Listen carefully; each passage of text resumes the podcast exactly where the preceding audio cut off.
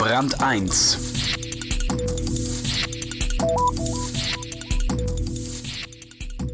Die Hypothekenkrise in den USA hat sie alle das Fürchten gelehrt. Die Börsen, Banken und die Fonds.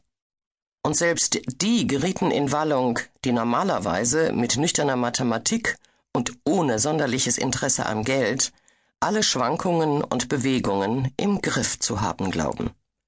Das sind die Spezialisten, die mit ausgefeilten Computerprogrammen für Börsenentwicklungen helfen, die großen Gewinne zu holen.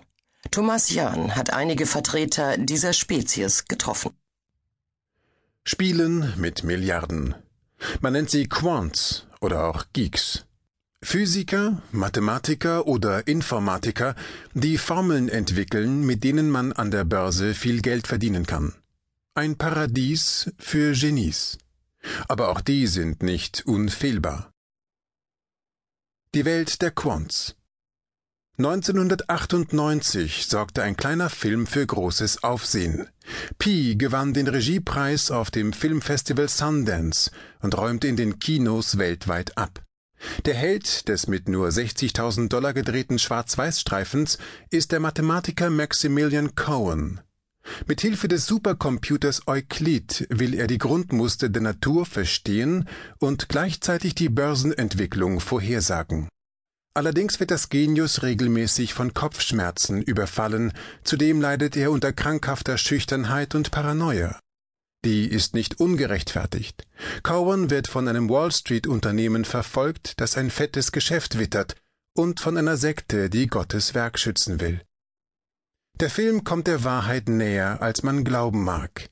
Für Investmentfirmen arbeiten heute Mathematiker, Physiker und Ingenieure, die lange Zeit eine Aktie nicht von einer Anleihe unterscheiden konnten.